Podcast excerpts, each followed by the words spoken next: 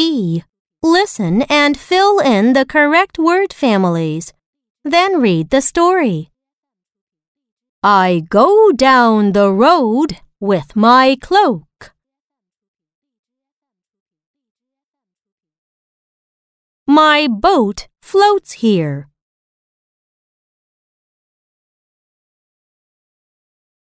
I load my boat with coal.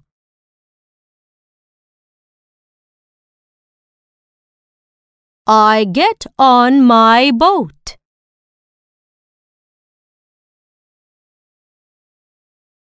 I load my goat and my foal.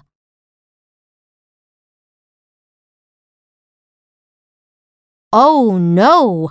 Now my boat does not float.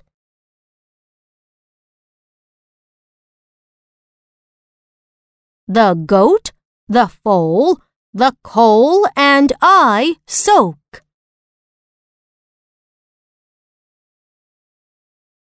A toad that floats just croaks at us.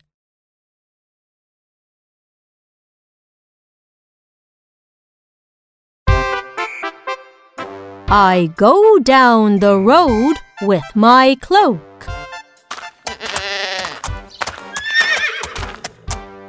My boat floats here. I load my boat with coal. I get on my boat. I load my goat and my foal. Oh no! Now my boat does not float.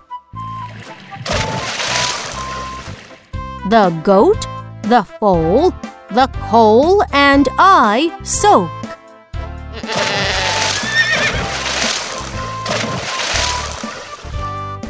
A toad that floats just croaks at us.